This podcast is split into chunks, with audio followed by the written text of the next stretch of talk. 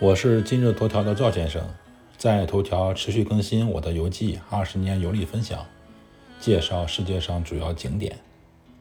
本篇文章共有五张照片。对我们中国人来说，耶路撒冷西安山上最著名的宗教建筑应该是马可楼。说起马可楼，肯定很多网友有疑问，就是这个楼有这么重要吗？知识点一。马可楼可是著名的宗教事件《最后的晚餐》发生的地方，因为基督耶稣在这里吃了最后的晚餐，所以这栋楼也被称为晚餐楼。马可楼内有一个小教堂，并不华丽，只有几根石柱支撑。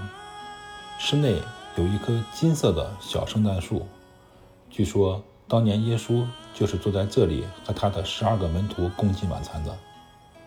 达芬奇著名油画《最后的晚餐》描绘的情景就发生在这里。当然，达芬奇传世名作《最后的晚餐》对当时的历史时间进行了二次创作。我在写意大利游记时提到过这幅伟大的作品，感兴趣的朋友可以点击我下面的链接。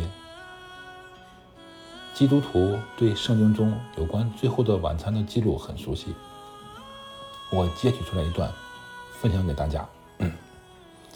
路加福音记载，除孝节的第一天，门徒前来问耶稣：“你要我们在哪里为你预备逾越节的晚餐呢？”他说：“你们到城里去见某人，对他说：‘老师说，我的时候快到了，我要到你那里和我的门徒守逾越节。’门徒照耶稣的指示去做。”预备好了逾越节的晚餐。到了晚上，耶稣和十二门徒一起吃晚餐。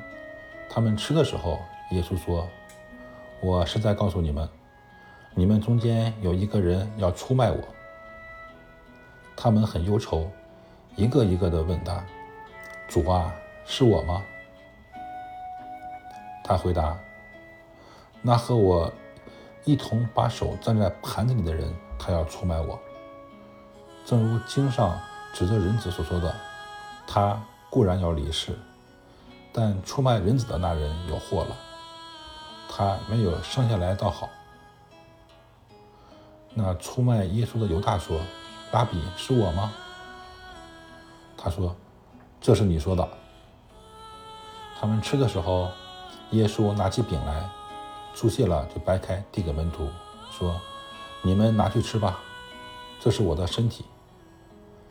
耶稣又拿起酒杯来，祝谢了就递给他们，说：“你们都喝吧，这是我的血，是为立约的，为许多人流出来的，使罪得赦。我告诉你们，从今以后，我不必再喝这葡萄酒，直到我和你们在我父的国里喝新酒的那一天。”他们唱完了诗。便出来往橄榄山去。这是两千年前耶稣与十二门徒享用最后的晚餐情景的描写。这个情景就发生在马可楼。马可楼是在某一次十字军东征的时候修建的，原本是教堂，后来被穆斯林改成了清真寺。